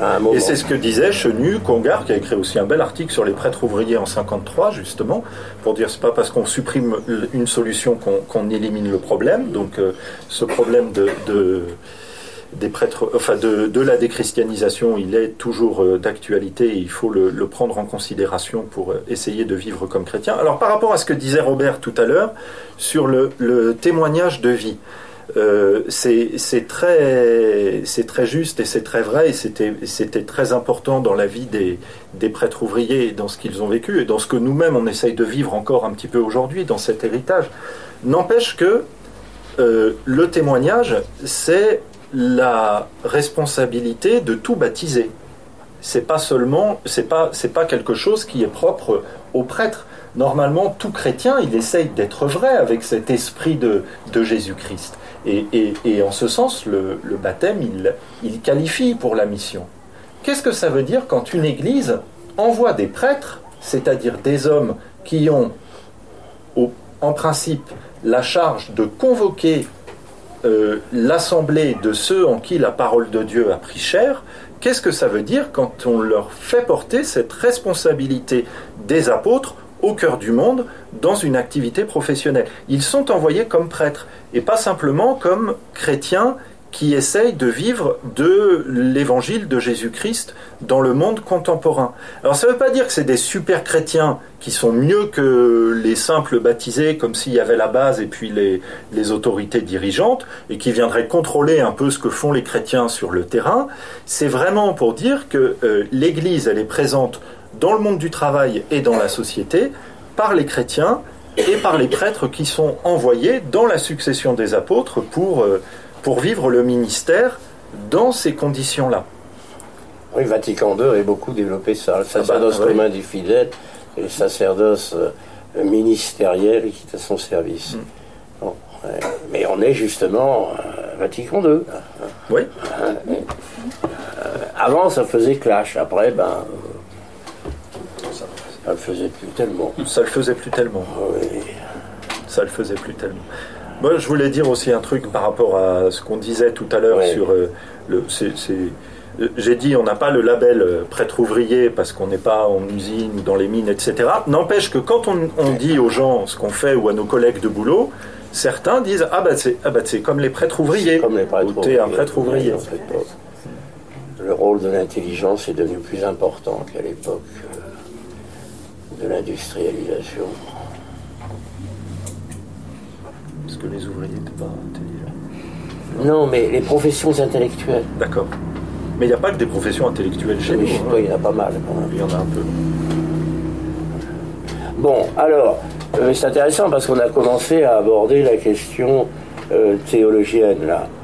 Euh, je ne sais pas, mais dans, dans ce bouquin, vous avez eu un problème entre vous, les chercheurs, et puis et, puis les, prêtres ouvriers qui témoignent. Alors quel genre de problème vous avez eu je, je qualifierais pas et ça, tourne autour de la théologie, non Je, je Je sais pas. Je sais pas qui, tourne, sais pas qui tourne autour de quoi. Bon. Euh, notre problème n'était pas avec les, prêtres ouvriers. Ce qu'on a essayé d'expliquer, effectivement, c'était que euh, il y avait eu un changement de contexte entre la période qui était celle d'avant 54 que, dans, cette crise de 1954, on a souvent tendance à isoler les prêtres ouvriers de tout un milieu qui était autour d'eux, qui était un milieu notamment de théologiens, dont Chenu, dont on vient de parler, mais qui était aussi un milieu de militants. C'était tout ce qu'on appelait le progressisme chrétien. Il y avait des revues, euh, la quinzaine qui a été condamnée. Il y avait cette revue qui était Jeunesse de l'Église également, dominicaine ou d'inspiration dominicaine avec Montuclar, condamnée également. Il y avait tout un milieu de réflexion et comme, euh, comme disait Xavier tout à l'heure, il y avait des allers-retours entre ceux qui étaient euh, comme la, référence, on va dire par l'induction effectivement, par la praxis, et puis ces, ces, intellectuels à différents niveaux d'ailleurs de du travail intellectuel et qui, qui faisait justement débat qui circulait autour de ça. Ce qui s'est passé en 54, et c'est le constat que, l'on fait, ce qui singularise du coup assez nettement euh, la, première génération, celle de 54 avec celle de 65, c'est que dans les années qui tournent autour de 54, c'est pas seulement les prêtres ouvriers qui ont été condamnés, c'est tout ce milieu qui réfléchissait et qui vivait de, ce que vivaient les prêtres ouvriers. C'était les, les, communautés également, c'était également ces femmes qui étaient sur le, le, terrain et qui après, quand la mission ouvrière est repartie, eh bien, euh, n'ont plus trouvé leur place autour de ces prêtres qui travaillaient à temps partiel ou qui travaillaient, qui étaient en, proximité dans le monde ouvrier, comme on disait, et qui vivaient dans les quartiers. Et les, femmes qui étaient, notamment les femmes qui étaient sur le terrain, elles se sont trouvées euh, euh, mises en dehors des cadres parce que les cadres, c'était ceux de la mission ouvrière au sens strict dans les années 50-60, c'est-à-dire il fallait que ça soit, comme ça a été le cas pour René Desjardins, il fallait avoir été aumônier de la CO, il, il fallait avoir été euh, aumônier Joc euh, et continuer à l'être éventuellement en travaillant à temps partiel. Et tout ce qui était autour, qui était justement hors cadre, hors des cadres habituels. Ces petites communautés euh, comme celle de, Montreuil autour de, de, Pierre, il y, en a eu toute une série comme ça. Elles n'avaient plus leur place après. Euh, de la même manière, la réflexion, et c'est ça qui nous a arrêtés dans, cette, dans cette introduction, la réflexion des théologiens, elle était très étroitement cadrée après 1965 et finalement, tout ce mouvement de réflexion qu'il y avait avant 54, hein, bien, il n'a jamais revu le jour autour des prêtres ouvriers. Et ça a laissé d'une certaine façon, non pas les prêtres ouvriers tout seuls, il y, avait, y avait, bien des théologiens là aussi de service qui venaient à l'appel, comme, comme c'était le cas lors de, cette rencontre de 2015, hein, qui venaient pour, à l'invitation Hein, de, l'équipe des, nationales des prêtres ouvriers, mais qui n'était pas comme euh, ce que vient d'expliquer euh, Xavier euh, dans, dans, des discussions continuelles, dans un cheminement dans une, recherche. dans une recherche qui collait à celle des prêtres ouvriers.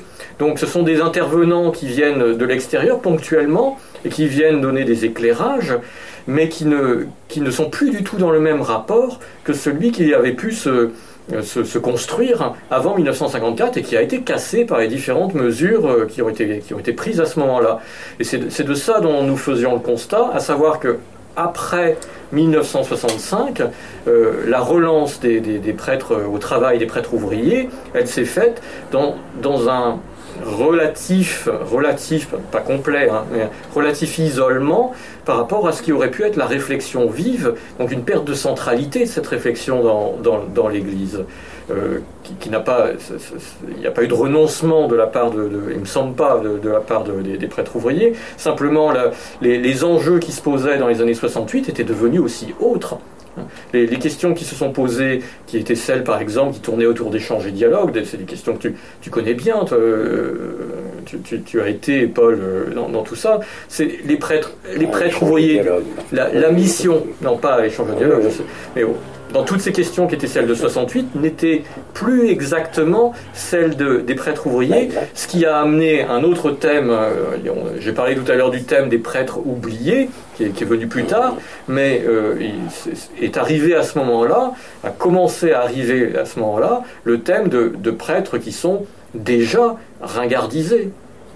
Et pour l'anecdote, je dirais que quand on a voulu organiser ce colloque, on a, on a, eu des, on a essuyé des refus de la part des historiens, de certains historiens, qui nous ont dit que en 1900, étudier les prêtres ouvriers de la relance, eh bien, c'était pas intéressant puisqu'ils étaient déjà ringardisés par rapport à ce qui se passait, à ce qui était central dans la société française dans ces années 60. Donc même ça, ça, ça, se retrouvait chez les, chez les historiens. Une dernière remarque. Une dernière remarque, c'est que par rapport à la commande qui nous avait été faite pour ce colloque de, 2015, qui était de parler des prêtres ouvriers en général, nous on avait répondu en disant qu'on voulait, euh, qu'on voulait centrer les choses sur la reprise, sur le moment de la reprise, parce que ça nous permettait de montrer à quel point ça avait été complexe, à quel point ça avait été un, un objet, un enjeu de lutte.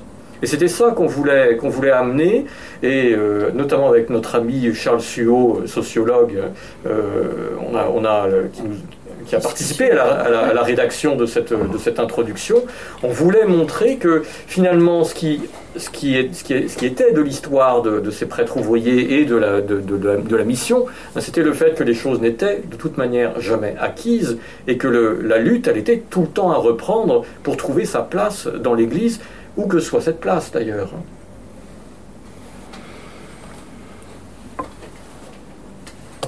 Bien, oui, oui, oui, oui. Est-ce que euh, Tanguy et puis Nathalie, vous pouvez. Euh, plus fort, Joël. Euh, très intéressant ce que tu viens de développer euh, sur, au fond, quelque chose qui ne s'est pas cristallisé.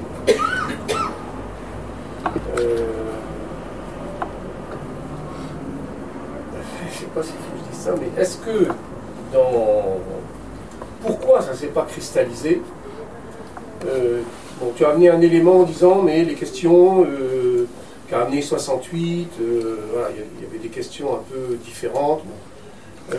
Est-ce que ce n'est pas aussi une question d'institution?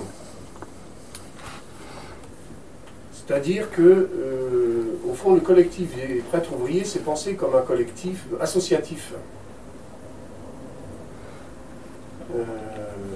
Or, un des enjeux dans l'Église catholique, il me semble, hein, c'est que quand il y a une intuition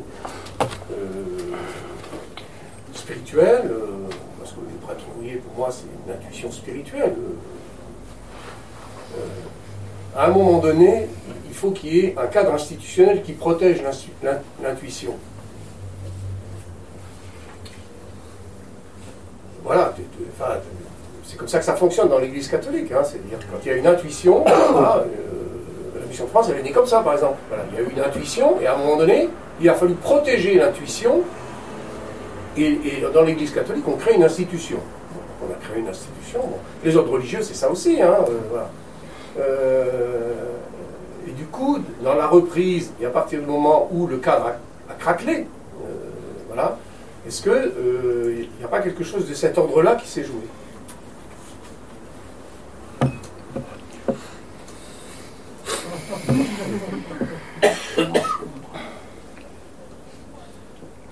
Alors, est-ce que tu pourrais préciser ta, question sur, euh, sur l'idée de l'association? Quand, tu dis qu'il y a une association qui s'est créée, tu, tu, parles de l'équipe nationale des, prêtres ouvriers, c'est ça, que tu vises. Le hein. collectif des prêtres ouvriers fonctionne. Mais ce n'était pas un cadre institutionnel. Dans un, dans un cadre associatif. C'est-à-dire à partir de est-ce que tu distingues, hein. est-ce que tu distingues cadre associatif et cadre institutionnel dans, dans ton propos Oui, c'est-à-dire que euh, au fond, actuellement, l'association ils se réunissent entre eux. Voilà. Mais il n'y a pas un cadre institutionnel euh, qui les fait exister d'une certaine façon forte face à, l'institution ecclésiale dans son ensemble. Il n'y a pas de cadre canonique. Il n'y a pas de cadre canonique. Alors que la mission de France d'espace public aussi, parce que euh, la reprise, dans le fond, des prêtres euh, en, 65, à 66, même quand le décret paraît, il n'y a pas, il n'y a rien. C'est-à-dire qu'il y a presque, c'est-à-dire, on pensait euh, que ça aurait pu être un événement, puisque c'était quelque chose qui pouvait repartir, qui avait déchaîné la chronique en 54, etc. Et il n'y a pratiquement rien. Dans la presse? Dans la presse, dans l'espace public, oui, il n'y a rien. Il n'y a pas d'effet, il n'y a pas on dit ah mais c'est formidable ou bien euh, ça veut dire quelque chose ou très peu de choses. Mais ça a été coiffé par la mission ouvrière. Oui. Oui, c'est bah, aussi parce que c'est parti sous le hein. sceau du secret. Hein, il, fallait, relancer tout ça dans, avec, euh, avec un, L'institution, c'est la mission ouvrière. Hein. Oui. Oui, Oui. Robert Agenot. Oui, je, voulais ajouter, euh, je voulais revenir plutôt sur le, la question générale qui nous réunit ce soir, c'était est-ce que le, les jardins, qui est l'un des les plus récentes qu'on a identifiées dans, la collection euh, signifie aussi, enfin traduit aussi la, fin des, prêtres ouvriers.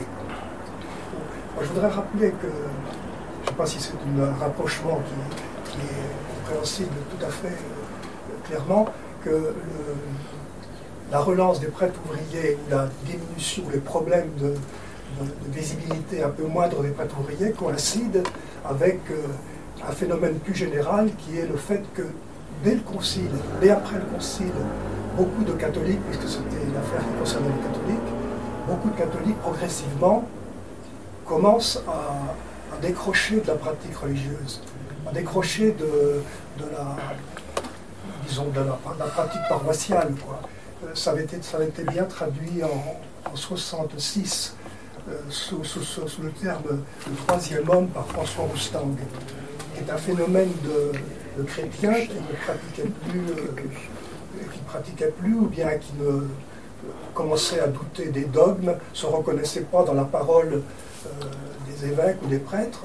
C'était ni des traditionnels, ni des gens qui voulaient jouer le jeu du concile. C'est un, troisième homme, une troisième race de, gens qui commençaient à décrocher tout simplement, dont, les enfants ou les petits-enfants sont plus baptisés aujourd'hui. Et donc, euh, la question qui se pose dans cette troisième homme, de cette communauté invisible du troisième homme, ils sont, ils sont pas organisés justement. Ils n'ont pas, ils pas une institution. Ce sont des, des hommes invisibles des, des, petits groupes invisibles.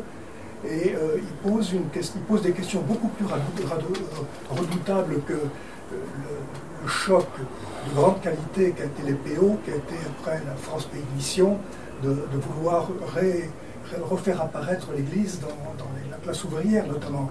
Et donc dans, cette nouvelle conjoncture, c'est pas uniquement les formes extérieures, c'est même les dogmes, c'est même l'organisation de l'Église catholique qui est mise en question par cette, communauté des troisième hommes. Or ça, je pense que les prêtres ouvriers l'ont peu aperçu, l'ont senti, ou en tout cas, euh, ne l'ont pas exprimé beaucoup. Pour aller dans ton sens, euh, proposition, je me demande si un certain nombre de prêtres euh, en France, euh, prenant conscience de ce que Robert Agenot vient de dire, se sont demandé s'ils pouvaient encore être prêtres, euh, s'ils pouvaient encore être d'église publiquement. Et ils sont partis en Amérique latine. Parce qu'ils voulaient être comme bah oui, dans la foulée des prêtres ouvriers, première génération, euh, mais le contexte avait complètement changé en France, et donc ils se sont dit, bah, peut-être que je peux être prêtre orienté euh, avec le peuple euh, pour la justice en Amérique latine, parce qu'il y a des églises, en particulier au Brésil, qui sont ouvertes dans ce sens-là, et qui, sont ouvertes dans ce sens-là euh, parce qu'en face il y a une dictature, comme en face, pendant la guerre entre 40 et 45, il y avait les Allemands, enfin euh, les nazis, le STO, etc. Et, donc on, on retrouvait quelque chose d'un peu analogue au point de vue contexte qui permettait une relance de façon nouvelle, fidei donum, euh, etc. Et, euh, et, donc on a eu euh, des prêtres français en Amérique latine qui pouvaient être à la fois prêtres, responsables de paroisses, mais pas n'importe quelle paroisse, c'était pas des paroisses héritées, c'était des paroisses qu'ils créaient eux-mêmes, avec les gens du peuple. Voilà, hypothèse. Bon. Et il se peut que le troisième homme apparaisse, l'évolution euh, du contexte, le fait que l'Église institutionnelle officielle euh, revient un peu au 19e siècle, et eh ben, ces gens-là disparaissent. Moi, je voudrais continuer sur cette discussion un petit peu, mais juste pour euh, poser un élément euh, de question de Béotien. Euh, Pardon, oui. En, fait, c'est assez. voilà, René Desjardins, d'une certaine manière, présenté en quatrième de couve sur à la fois la, fin des ouvriers et puis à la fois un investissement de, l'Église en France. Euh, lui, on voit bien aussi qu'à la fin, bon, il ne sait pas s'il a réussi à tenir euh, ces deux tensions de pourquoi et comment. En même temps, aujourd'hui, on se demande qu'est-ce qui reste des, prêtres ouvriers. On pourrait dire, on pourrait rentrer cette question généralement de façon plus importante, dans une question plus large, qui est qu'est-ce qui reste de la gauche de façon générale. Et ma question de Bélocien est celle-ci. Euh, est-ce que est-ce que euh, c'est une question qui n'est pas du tout scientifique, euh, dans le sens, si le, après 68, il, Desjardins arrive, donc c'est déjà, on est déjà dans quelque chose où il y a, euh, on, est, on, est, on, a déjà quitté la, Seconde Guerre mondiale, on, a déjà vraiment passé la, en, la fin du 19e siècle, si je peux m'exprimer comme ça, on rentre dans un vrai 20e siècle. Et on rentre dans, dans, une guerre froide, enfin on est dans une guerre froide, mais on rentre dans une vraie guerre froide. Est-ce que de 40 à, 65, les prêtres ouvriers n'ont pas pu exister juste parce qu'ils étaient accolés avec un, haut qui était politiquement marqué comme quelque chose qui était en fait le communisme en tant que tel, avec une réalité politique, avec des forces, etc. Que si c'était appelé autrement, mais dans une forme de d'expression ou d'expression du sacerdotal, du sacerdoce et puis même de, sa foi en tant qu'exemple, ce qu'on disait tout à l'heure, mais non pas en, donnant le sacerdoce, mais en travaillant. Est-ce que la trajectoire des PO n'a pas été juste quelque chose de euh, a, été victime d'une situation politique euh, d'enjeu très fort, alors que dans l'expression même euh, de, de, la pratique des prêtres, des prêtres ouvriers, c'était ce qui aurait pu, s'il n'y avait pas eu ce conflit avec le communisme, être actuellement euh, ce qui pourrait euh, enfin donner du sens à une église autrement que en faisant, euh, en allant à la messe le dimanche. et tout simplement. C'est-à-dire que, est-ce qu'elle n'a pas été victime, sa trajectoire a été victime d'une situation historique, temporelle, et que maintenant on n'est plus du tout dans cette situation historique, temporelle, et que la, le travail pensé euh, des PO, même euh, en termes théologiques, serait là maintenant euh, hyper efficient pour le coup. Ils n'ont pas été parce qu'ils sont fait contrecarrer. ils sont allés en Amérique du Sud. En Amérique du Sud, dans les années 80, on retrouve tout la, suite de la guerre, ce que tu viens de dire. On retrouve les mêmes acteurs, les mêmes personnes, les mêmes réseaux, et d'un coup, il y a des gens qui vont se battre aussi. ah oui, mais c'est en train de aussi. Donc, est-ce que c'est pas même le, terme, le label, quoi? C'est-à-dire que, encore une fois, euh, dans le sens le label qui est euh, chargé politiquement et qui, dans, euh, qui a tout perdu, en fait. c'est une question que, je Comment la foi peut-elle être vécue collectivement aujourd'hui? Ou la démonstration de foi par le Oui. Oui, simplement pour abonder dans ce sens-là, est-ce qu'en 68, il ne se passe pas un bouleversement du rapport à la classe ouvrière, ah bah notamment à la CGT. Moi, je ne sais pas, j'ai été assez proche de, Jean Ragnès à LIP. Euh, il a un rapport à la CGT qui est quand même tout à fait d'une autre nature que ce qu'on nous a expliqué là. Bien sûr. Euh, bon, il part en Amérique latine après, c'est peut-être pas un hasard. Hmm il part en Amérique latine après, c'est pas un hasard. Mais parce qu'il peut plus, il peut plus continuer LIP avec le comité d'action. C'est vrai que euh, dans les années 80, euh, euh, le Parti communiste fait moins peur, peut-être que dans les années 50. Et donc, c'est peut-être aussi une raison pour laquelle les prêtres ouvriers font, moins choc et, qu'ils rencontrent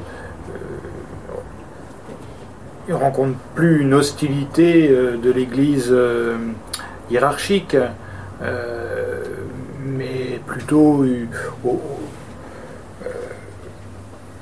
mieux une, indifférence polie, quoi. je dirais. Oui, vas-y. Bon, et puis si Ce que je voulais dire, c'est que enfin, ce que j'entends que l'on parle de la guerre de l'Amérique latine, effectivement, il y, a, des effets de contexte qui sont des effets, euh, on va dire, extraordinaires. C'est des situations extraordinaires la Deuxième Guerre mondiale, c'était effectivement euh, des bouleversements, des brassages qui ont amené à des prises de conscience et aussi à, des, à, des, à une levée d'un certain nombre de verrous euh, temporairement. Il y avait des, des, choses qui devenaient possibles. Puis un conflit intérieur à l'Église. Il y a un, la hiérarchie, elle marche avec Pétain. Et il y a un conflit qui, qui, qui va pouvoir se dire. Alors que la résistance, il y avait beaucoup de C'est aussi ça. Alors effectivement, on n'est on plus dans ce type de situation. Euh, c'est aussi la manière dont certaine façon, il y a une routinisation qui s'opère. Et comment dans une société qui se transforme, qui se complexifie, qui se diversifie, et il me semble que c'est le travail qui est fait à la mission de France, et justement, qu'est-ce que c'est de continuer à porter une forme de radicalité et une radicalité dans une société qui euh, se, vit justement dans des formes d'affrontement qui sont moins ostensiblement radicales elles-mêmes. Le, la condamnation en 54, effectivement, ça se lit dans les deux sens. C'est à la fois on est condamné parce qu'on est qualifié de marxiste. Bon, euh, c'est les prêtres ouvriers étaient, euh, leur marxisme était un marxisme euh, qui n'était pas si euh, appuyé sur la lecture des œuvres de, de, Marx. C'était pas ça. C'était plus une praxis. On était plus dans une praxis. C'était pas encore une fois, c'était pas des, intellectuels au sens de, gens qui allaient défendre une position marxiste, explicitement marxiste. Par contre, c'était commode de les, de les condamner sur cette étiquette-là. Mais d'un autre côté, ça leur donnait, là encore, une visibilité. Hein, et donc, euh, ça marche dans les deux sens. Et en Amérique latine, c'est pareil, effectivement, pour, pour certains départs, on va chercher des situations qui sont des situations extrêmes. On peut penser à Burin des Rosiers euh, au Brésil, qui va euh, travailler avec les sans-terres et qui se trouve dans des situations où il risque sa vie. et ça, permet d'avoir des engagements. La mission de France aussi, certains d'entre vous ont des, des, engagements qui sont des engagements qu'on peut qualifier de radicaux. Et euh, ce qui pourrait se poser ici aussi, pour la mission de France a joué beaucoup, c'est la question de la guerre d'Algérie. Comment la guerre d'Algérie, justement parce qu'elle pose des questions radicales, amène à pouvoir défendre des positions qui sont également radicales. Donc dans une société qui est... Euh, au moins en apparence, hein, tout ça, il faut, beaucoup se méfier de la manière dont se présentent les choses, mais où on a plus, je dirais, de mal à situer les conflits comme c'est le cas aujourd'hui. Euh, et ces conflits, euh, ils sont bien là, mais ils sont multiples, ils se, ils se, démultiplient. Le, conflit est beaucoup moins central. Cette centralité ouvrière qu'il y avait et qui était portée par la CGT, le, Parti communiste, euh, qu'est-ce qui fait équivalent aujourd'hui? Donc pour les, prêtres ouvriers, parce qu'ils parce qu'ils euh, répondaient à cette centralité ouvrière, c'est une bonne question. Euh, ça, leur permettait également de rentrer dans quelque chose qui était le cours de l'histoire. Il y avait aussi ce, ce, sentiment-là d'être dans le réel d'une histoire en train de se faire. Hein. Euh, où est-ce qu'elle se fait dans notre société, cette, ah cette histoire? Non, quels sont les problèmes radicaux, clivants Oui, oui, elle, se démultiplie justement. Les, migrants, les bien, bien sûr, il y, a de, multiples conflits. Chaud, mais la, centralité, la centralité du conflit est beaucoup plus difficile à, repérer. Ah oui, mais. Ah non, mais je, suis tout à fait d'accord avec ce que tu dis. Mais je, je pense qu'il y a des radicalités conflictuelles, des problèmes qui sont radicaux et, qui font tout exploser. le mot de la fin. Alors le mot de la fin, bah, que reste-t-il euh, des, prêtres ouvriers? Euh, Un grand point d'interrogation. C'est une expérience intéressante, euh, variable avec la variation des contextes, mais je crois que en conclusion, on arrive à un point important, c'est la question quand euh, Dumont, Robert Dumont, euh, disait c'est ma, vérité, etc. Je crois euh, je dirais, il y a la radicalité de la foi, mais vous n'avez pas abordé cette question-là, évidemment point de vue scientifique. Mais il y a la radicalité de la foi euh, qui fait euh, qu'à certains moments, elle intervient dans des contextes de brutalité, de violence, où il faut choisir. Euh, alors ça, quand elle est à l'œuvre, cette radicalité de la foi, eh ben ça, ça peut faire choc.